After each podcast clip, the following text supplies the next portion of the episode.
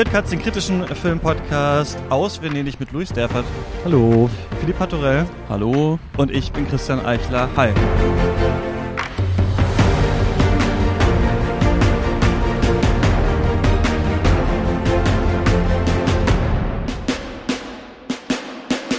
Na, seid ihr schon gewöhnt an das neue Orchester-Intro, äh, was gerade kam? Das kommt jetzt jeden Tag. Ähm, Tag 2 hier vom Festival. Wir müssen erstmal eine Vorstellungsrunde machen. Äh, Philipp, Genau. wir haben uns in Cannes kennengelernt. Du schreibst für Cinema Forever. Filmseite. Genau, meine eigene. Filmseite mit Instagram-Kanal und ja, das ist es eigentlich.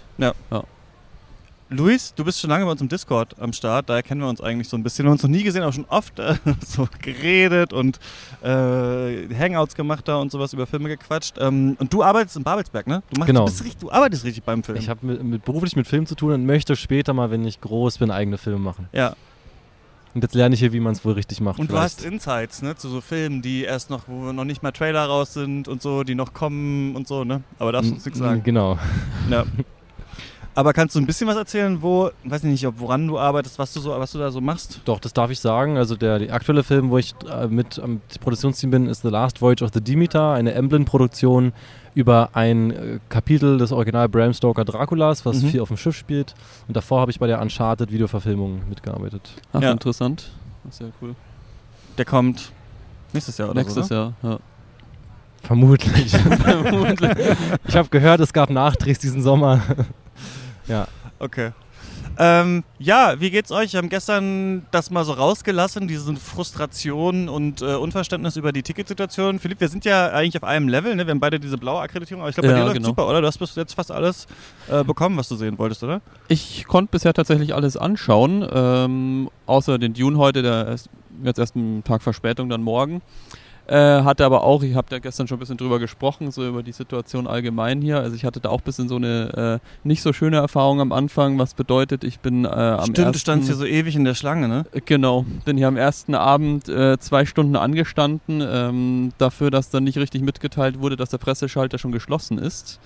Äh, das heißt, ähm, also Die ging nicht Akkreditierung abzuholen. um die quasi, Akkreditierung ja. abzuholen, weil da war halt irgendwie auch erst hier äh, eine Stunde gesperrt, weil der Präsident halt gekommen ist. Ähm, und dann hat sich alles dadurch verzögert. Die letzten waren dann drin um die Akkreditierung halt von Industrie und so. Ähm, ich glaube, es waren dann 21 Uhr knapp. Äh, 21.30 Uhr habe ich auch meinen ersten Film geschaut und dann stehe ich da um 21.05 Uhr oder so drin am Schalter und nö, der Presseschalter ist jetzt schon geschlossen. Also war irgendwie ganz, ganz komisch. Äh, weiß nicht, wie das passieren konnte. Ging auch anderen so. Ich habe auch mit einem anderen gesprochen.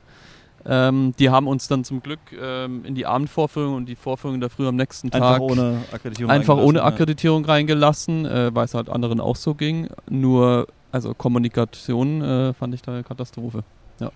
Aber ansonsten, seitdem bin ich jetzt gut ins Festival. Aber das ist das Stichwort schon gesagt. Dune ist in der Welt, während wir hier reden. Ja, also Leute haben den schon gesehen. Man kann Eindrücke online nachlesen, aber wir sind alle erst, äh, wir sind alle morgen dran, ne? Und gucken Ja. Ja. Jo. Deswegen morgen die Folge. Äh, kannst du dann komplett auch sich um Dune äh, drehen. Heute sprechen wir über andere Filme. Wie läuft's bei dir, Luis? Du hattest auch schon ein paar, paar so äh, Nahtoderscheinungen, hatte ich das Ja, Gefühl. Wieso also ich glaube, mein begehrtestes war Spencer. Da habe ich es jedes Mal versucht und nicht bekommen, trotz Hilfsangel Ja. zu Hause. Tatsächlich, da wirst du uns gleich was zu erzählen, äh, Philipp. Genau, wir sind, ich, ich hoffe noch, dass ich morgen noch so Last Minute irgendwie reinkomme, aber ja, keine Ahnung. Ja. Und dann habe ich Aber- so, so, ja. äh, zwei quasi eigentlich welche gehabt, wo dann aber das Screening nur mit italienischen Untertiteln war. Da bin ich dann auch gegangen nach fünf Minuten, weil ich kein Italienisch spreche. Also öffentliche Veranstaltung, ne? Genau, Weil ich du hast dachte mal die, so. Äh, die grüne. über Uni eine Akkreditierung, ne? Ja. Die unterste. ja. Genau, ja, das, das fand ich dann witzig, als du das geschrieben hast, dass du dann halt irgendwo saßt und dann endlich äh, hier Parallel Mothers sehen konntest und dann war es aber halt auf Spanisch mit italienischen Untertiteln und dann ging das halt auch nicht. Ja. Ich spreche beides nicht. Und dann bin ich Ach, dann, da war nur italienisch genau, Untertitel. Oh. provokant nach fünf Minuten gegangen. Aber wir wollen das nicht so ausarten lassen, diesen Teil wie in der letzten Folge, sondern äh, es läuft ja immerhin einigermaßen an. Äh, man kann Sachen sehen und mal schauen. Ich äh, gebe die Hoffnung nicht auf, dass. Meine Mutter sagt immer das Uschi-Prinzip. Man soll so, wenn man auch einen Farb, wenn man äh, einen Parkplatz sucht oder sowas, dann immer so sagen, ach, ich finde jetzt gleich einen äh, Parkplatz und dann klappt's so ungefähr. Und so äh, mache ich das auch. Jetzt, auf jeden Fall Spencer, gucken wir uns morgen an. Last Minute. Äh, genau, Last Minute. Optimistisch denken. Genau. Last Minute, verschiedene Browserfenster auf, immer refreshen und dann äh, kommen wir noch zusammen. Ähm, Larein, Stuart und ich. Und du hast den schon gesehen, Philipp, willst du uns mal erzählen, äh, wie der war? Also ich fand ihn äh, ziemlich herausragend, muss ich sagen. Ähm, war auch nochmal ein bisschen äh, positiv überrascht insofern, also dass ich ja bisher alle Filme von Larein sehr gerne mochte, Mhm. Aber immer so ein bisschen auf den Film gewartet habe, der äh, das trotzdem noch so auf so eine neue Ebene hebt. Was Ema, sein letzter äh, spanischsprachiger Film oder chilenischer Film, Ja.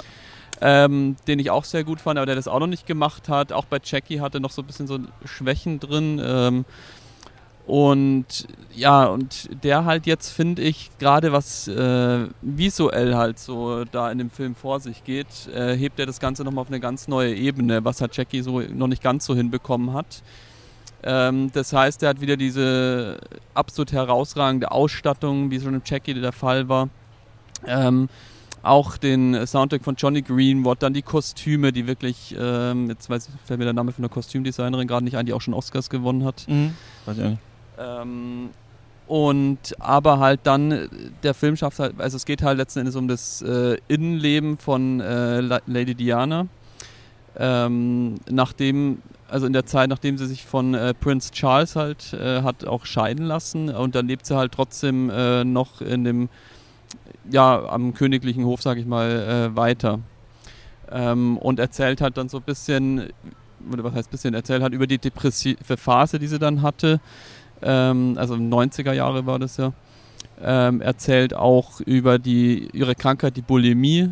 Ähm, das wird auch in dem Film halt erzählt. Ich weiß nicht, inwiefern ihr da so drin seid in dem Thema. Große Kindheitserinnerungen noch, diese ganze Lady Di-Sache. Ich weiß noch, diese Elton John-Single, äh, wie hieß das? Candle in the Wind, Mhm. glaube ich, der der Mega-Hit war. Das weiß ich noch, wie meine Mhm. Mutter das gekauft hat. Und äh, ich weiß noch, man hat das gespürt auf jeden Fall schon mit ganz jungen Jahren. Da war jetzt irgendwas mit Lady Di. Aber so richtig tief war ich in dieser Thematik nie ganz drin. Ähm, halt so über, am Rande über die Boulevardmedien. Ich will. Was? Ich kann mir Kristen Stewart immer noch nicht so als Character Actress vorstellen. Also ich ähm, finde sie super, aber ich finde, sie Mhm. hat halt immer ihren so einen ganz eigenen äh, Touch. Diesen Seaberg-Film hatte ich damals nicht gesehen, aber den fand ich im Trailer sie auch schon so ein bisschen seltsam und ich dachte jetzt so, okay, krass, sie macht das jetzt da und es scheint ja richtig gut äh, zu sein, oder?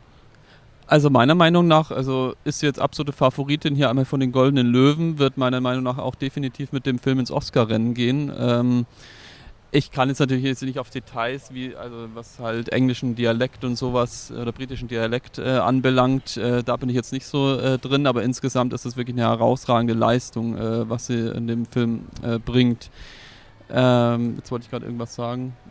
Ähm, also letzten Endes, das ist halt, genau, weil du halt sagst, Kristen Stewart, ich weiß nicht, wie, inwiefern ihr sie halt so vorerlebt habt. Ich fand sie halt vorher schon immer eine fantastische Schauspielerin, ähm, die halt auch sehr subtil spielen konnte, immer ihre, ihre eigene Art und Weise. Äh, Personal Shopper zum Beispiel von Asa Yass ist da hervorzuheben.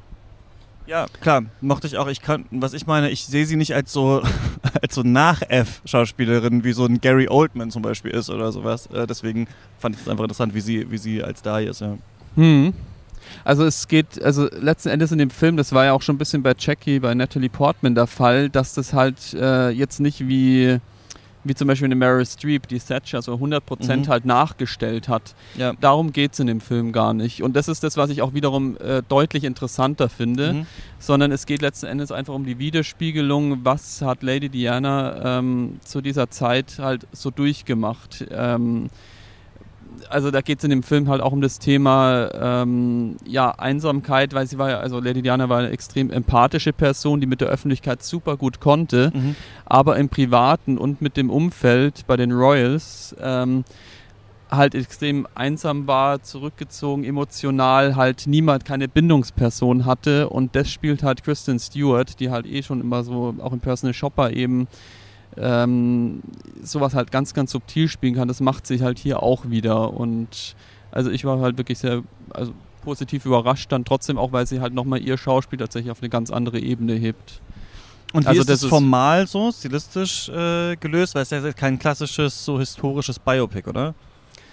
Ähm, nee, das auf keinen Fall. Das ist ja schon wie bei Jackie, das war ja auch schon kein äh, klassisches Biopic. Ähm, und das ist auch der wieder nicht. Ähm, er schafft es halt, sage ich mal, also es ein bisschen auch so Elemente von Hitchcock reinzubringen. Äh, Elemente von Shining beispielsweise auch in dieses Thema. Ähm, den Alt, auch wieder Alltag halt geschildert wird. Äh, dort bei den Royals so Abendessensszenen zum Beispiel, wo sie extrem, äh, also wo sie überhaupt nicht an den Tisch gehen möchte, weil sie eigentlich so komplett ausgeschlossen ist, nachdem sie nicht mehr mit Prince Charles verheiratet Mhm. ist äh, und trotzdem halt dort noch im Hof lebt. Das ähm, auch dieses Thema Bulimie dann eben oder wie sie ihre Kinder halt großziehen muss noch in dieser Situation. Also da spielt ganz, ganz viel mit rein. Und das wird halt, wird ein bisschen so mit Horroraspekten geschildert ähm, und dann auch wieder mit dieser typischen äh, herausragenden Inszenierung, gerade die Kostüme. Das ist ähm, hier, da ist ein Kostüm zum Beispiel, habe ich jetzt gelesen, da haben die irgendwie über 1000 Stunden dran gearbeitet. Äh, irgendwie steht da Chanel auch dahinter. Ähm, und ich fand, halt, auf allen Ebenen funktioniert der halt so super. Ja. Also so viel Innenansicht, Mikroaggression, Charakterstudie und so. Ist ja viel in Genau. Deutschland gedreht, ne? Bitte? Ja, ne, da ist auch deutsches, da ist Ja. auch deutsches Geld drin, oder? Habe ich gehört. Babelsberg auch. Mhm, ja, fast alles in Deutschland gedreht. Ja, interessant. Okay. Interessant. Ja, Ja, ich glaube, das drauf, ist oder? äh, Filmmedien äh, NRW oder so ist da auch mit drin, hatte ich gelesen. Ja, ja, ja. ja ist auf jeden und Fall. wir dürfen ihn dann trotzdem hier nicht sehen, durchs, Mhm. weißt du? Schauen mal. Ja, sag noch was. Sag doch noch ein Fazit. Ja, Fazit muss man auf jeden Fall ansehen und für mich bisher der beste Pablo Larraín-Film. auch äh, Kristen Stewarts äh, Lebensrolle bisher, also von dem, was Ja. er halt bringt. Und soweit ich das jetzt gelesen habe, also ich habe da jetzt gerade auf Twitter mal ein bisschen gescrollt, äh, kommt der Durchweg herausragend weg. Also auch mit A-Bewertungen und ja, ihr dürft auf jeden Fall drauf gespannt sein.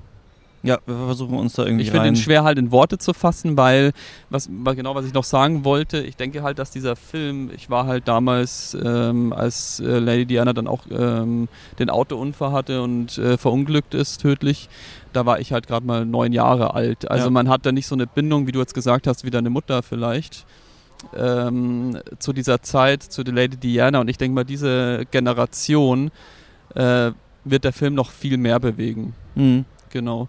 Also mich hat er halt schon extrem bewegt, ähm, wie der halt diese Welt eben darstellt, ähm, diese Persönlichkeit und ja, diese Generation wird ja noch mehr bewegen. Ja, das finde ich nämlich interessant, wenn dann die, diese Generation aber in so eine Art trotzdem halt arthausigen Film dann reinrennen wird. Also ich bin mal gespannt, wie die Vermarktung dann auch so läuft in Deutschland, weil eigentlich liegt das ja auf der Straße, ein Lady Diana-Film, also gibt's ja auch schon, Hm. aber äh, nochmal einen äh, so zu machen und gut, durch The Crown ist das Thema jetzt auch nochmal so ein bisschen in der Öffentlichkeit, glaube ich, angekommen, ne?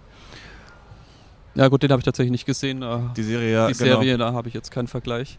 Aber auf jeden Fall, ja. Und natürlich dadurch, dass wir natürlich diese äh, Meghan und Harry äh, trennen sich vom Königshaus auch Geschichte gerade Mhm. nochmal haben, ist ja auch die Zeit eigentlich so ein Mhm. bisschen äh, reif dafür. Also er kommt auf jeden Fall, glaube ich, zu einer ganz ähm, interessanten Zeit. Luis, was hast du so gesehen? Willst du über irgendwas reden? Shen Kong vielleicht? Was ist das? Ja, Shen Kong habe ich vorhin gesehen, einen äh, chinesischen Film, der über eine fiktive Pandemie spielt, die aber eins zu eins äh, genauso wirkt im Film wie die Covid-Pandemie, in der wir immer noch stecken und äh, sich auch irgendwie ganz lustig anschauen lässt, weil man halt das Gefühl hey, das war einfach praktikabel, so einen Film jetzt zu machen, weil Mhm. das ganze Umland und die Welt ist quasi schon in dem Modus, wie man es für den Film bräuchte. Und sehr viel ähm, Abhandlungen kapitelhaft darstellt über das Menschsein, quasi losgelöst von, von Gesellschaften, von sozialen Normen oder Gewohnheiten, von solchen Identifikationsmerkmalen wie zum Beispiel Beruf, also was alles in diesem Film nicht stattfindet. Das ist sehr radikal auf äh, quasi ein Menschen ist langweilig in einer Pandemie in seiner Wohnung und versucht irgendwie sich zu beschäftigen oder mit anderen Menschen zu verbinden, reduziert, was in der ersten Hälfte für mich richtig gut funktioniert hat. Sehr coole, ähm, interessante Ideen drin steckten und auch sehr verschiedene Perspektivwechsel und Kameraarbeiten. In der zweiten Hälfte, finde ich, rutscht er zu häufig ins Absurde ab, ohne dass das Absurde irgendwie Spaß macht. Aber Mhm. trotzdem auf jeden Fall cool, den hier gesehen zu haben. War das Teil der Woche der Kritik. Mhm.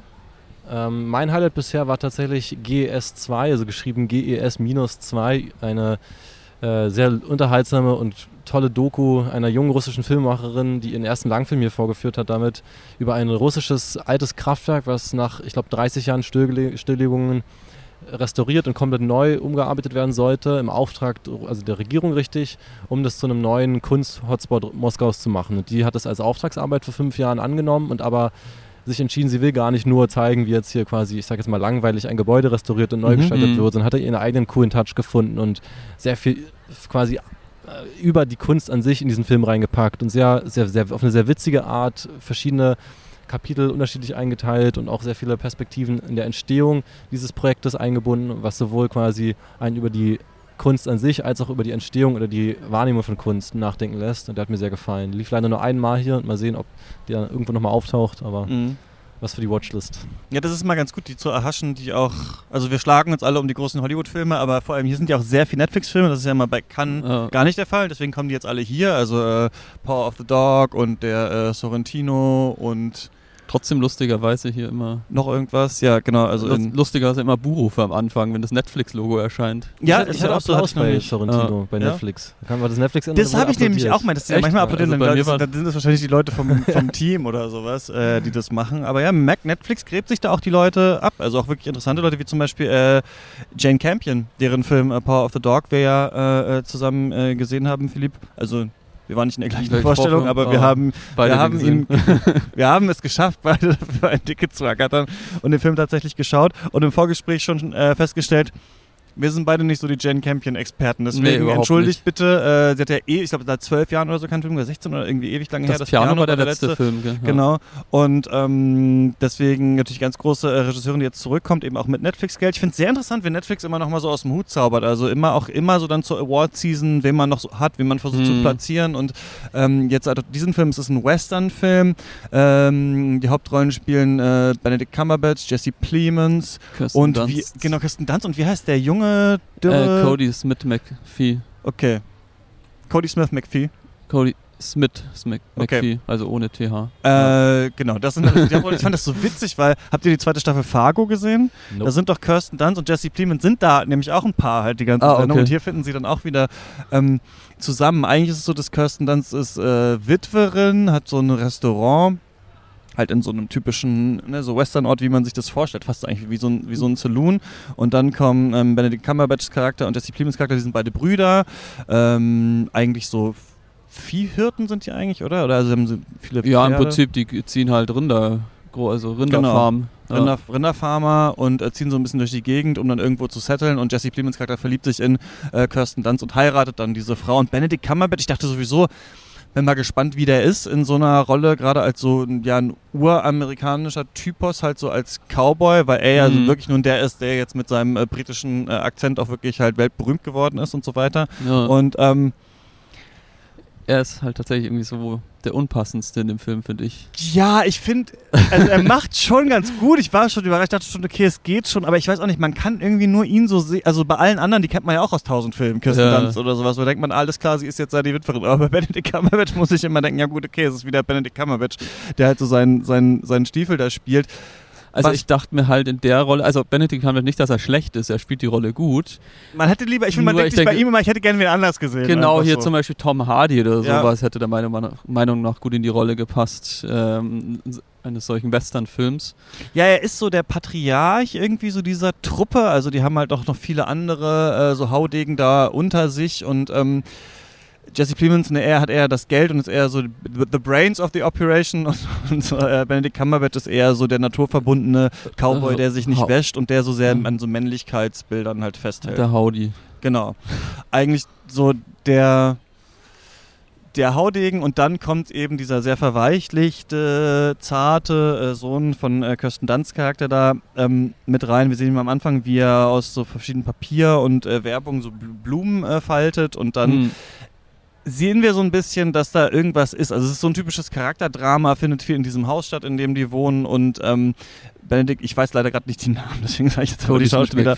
Cumberbatch äh, will nicht, dass die da reinkommen, will nicht, dass die da in sein Habitat kommen und äh, macht denen so ein bisschen das Leben zur Hölle. Und das ist viel so psychologische Kriegsführung. So ein bisschen ist es wie äh, hier Phantom Thread, nur in so ein bisschen schlecht oder für so Fußgänger finde ich so ein bisschen. Es geht viel so um fiese Blicke, um ähm, Kirsten. Dunst äh, spielt am Klavier äh, so ein Lied, weil bald kommt der Bürgermeister und dann äh, Benedict Cumberbatch steht immer so in der Ecke und pfeift die Melodie, um ihr das so ein bisschen kaputt zu zu machen. machen ja. Und das denkt man eigentlich so die ganze Zeit, ist der Hauptkonflikt des Films, bis man dann irgendwann merkt, Da dass geht es was weitergeht. vor. Ja. und es um äh, die verflossene Liebschaften von Benedict Cumberbatch Charakter geht. Er kommt dann doch mit dem Sohn sich irgendwie näher, als man vorher denkt.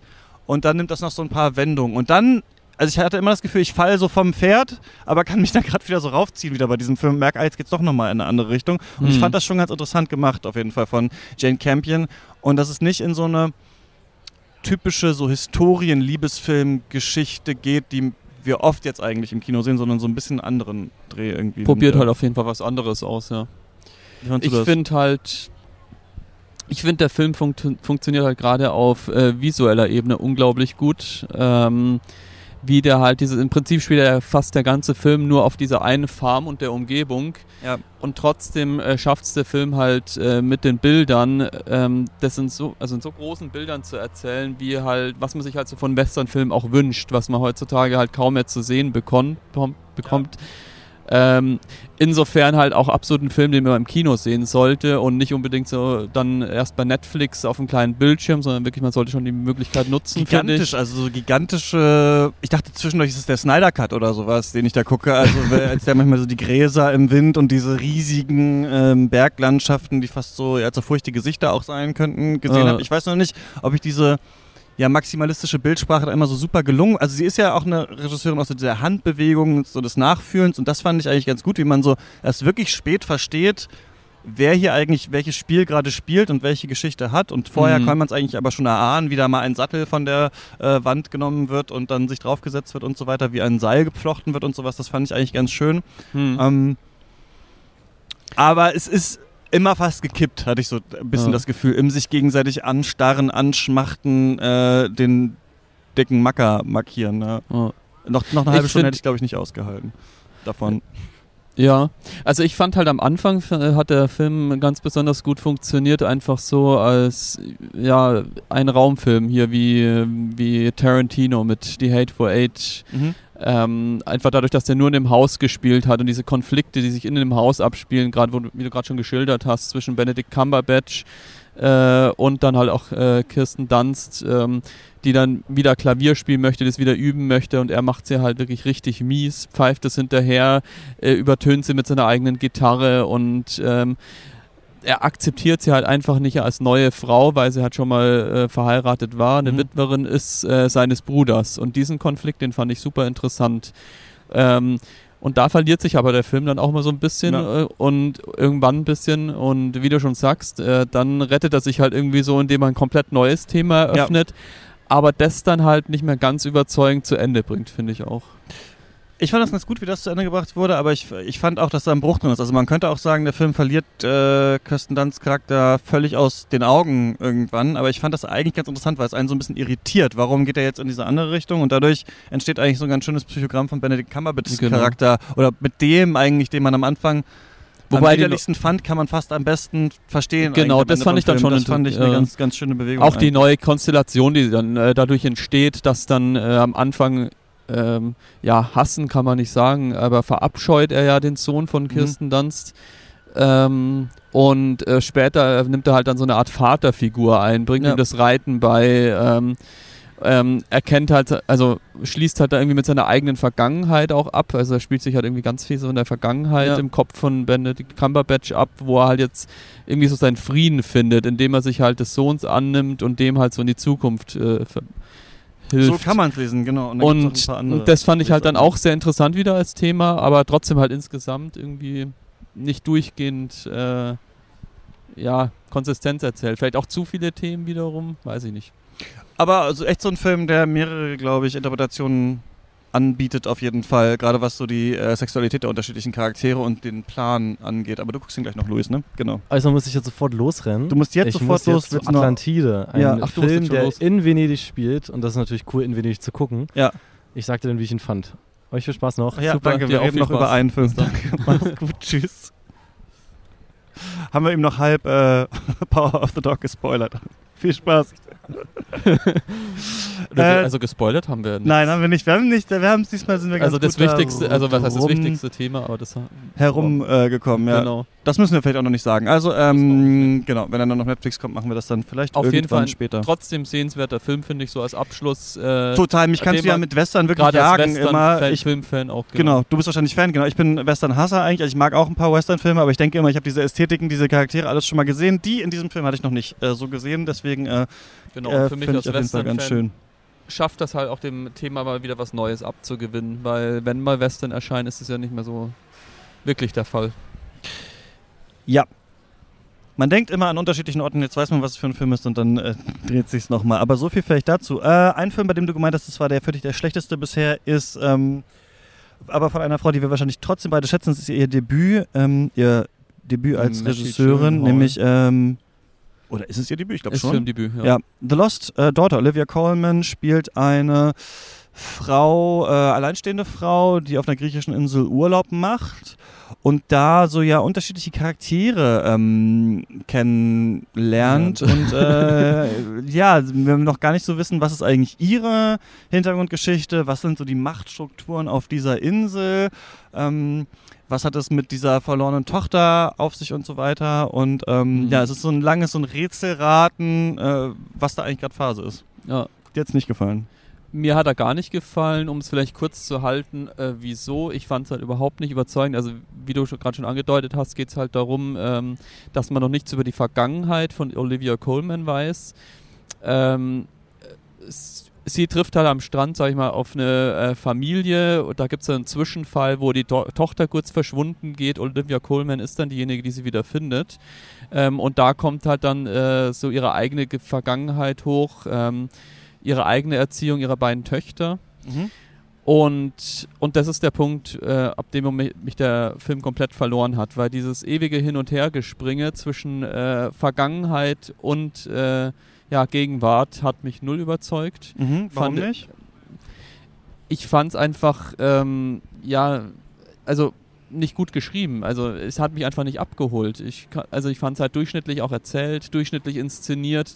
Da war auf keiner Ebene des Films irgendwas, was mir was gegeben hat. Also ich weiß nicht, du fandest ihn ein bisschen besser? Ich mochte das eigentlich ganz gerne, wie das so äh, gemacht wurde in dem äh, Film, gerade die die grundsätzliche Inszenierung. Ich mochte, dass man lange nicht wusste, wohin geht das hier, was ist eigentlich, also der Film zieht sich immer wieder so ein bisschen zurück. Also der gibt dir irgendwas und sagt, das ist jetzt ein Indiz und dann ist es auf einmal wieder weg. Wir wissen zum Beispiel nicht so ganz, haben das andere wirklich auf sie abgesehen da? Sie scheint ja so einen schizophrenen Charakterzug irgendwie zu haben. Ne? Und damit konnte ich auch sehr gut relaten, weil ich das auch total oft habe, wenn ich alleine im Urlaub bin am Strand und dann so die ganzen Leute alle um einen rum mega happy sind und man fragt sich so ein bisschen, okay, wie verhalte ich mich jetzt eigentlich hier unter dieser Gruppe? Ich fand, das hat der Film ganz gut eingefangen. Und dann macht er ja so ein paar Themen auf. Einmal hat sie ja irgendeine Art Krankheit, die sie äh, öfter ohnmächtig werden lässt. Dann ist sie scheinbar so ein bisschen, ähm, hat Angstzustände, also Anxiety. Und dann wird das Thema dieser Töchter aufgemacht. Also sie beobachtet die ganze Zeit eine andere Frau, äh, bei der ich übrigens kurz dachte, das wäre ähm, Jennifer Lawrence, als ich sie da gesehen habe in dieser Rolle und äh, dachte, wer ist, Dakota Johnson. ist, genau, und es war Dakota Johnson. Ich dachte so, fast, Jennifer Lawrence spielt in dem Film mit. Genau, es war Dakota Johnson. Ähm, die auch eine Tochter da hat. Und das ist für sie so ein bisschen sinnbildlich für ihre eigene Vergangenheit mit ihren Kindern, aber wir wissen eben lange Zeit nicht genau, was ist da eigentlich passiert. Das fand ich alles recht spannend, weil das so eine, man wusste nie, kippt der Film gleich in irgendeine Art Gewaltspirale oder irgendwas rein. Zum Beispiel ist Nee, da das so und sie hört, nicht. sie, sie hört irgendwas so im Gebüsch rascheln und dreht sich dann um, da ist da nichts, und dann kriegt sie so einen fetten Tannenzapfen so an den Rücken. Und man Äh, weiß nicht, steht da irgendwer Stimmt, jetzt das und ist tatsächlich erschrocken. Äh, erschrocken Oder, oder äh, ist der nur runtergefallen? Und dann ist es so, dass diese andere Frau eben ihre Tochter sucht. Und Olivia Colman hilft auch dabei. Aber stiehlt die Lieblingspuppe dieser, äh, dieser Tochter und hat die dann bei sich. Und dann ist das ganze Dorf irgendwie in Aufruhr und sucht diese Puppe. Und man fragt sich die ganze Zeit, warum ist das so?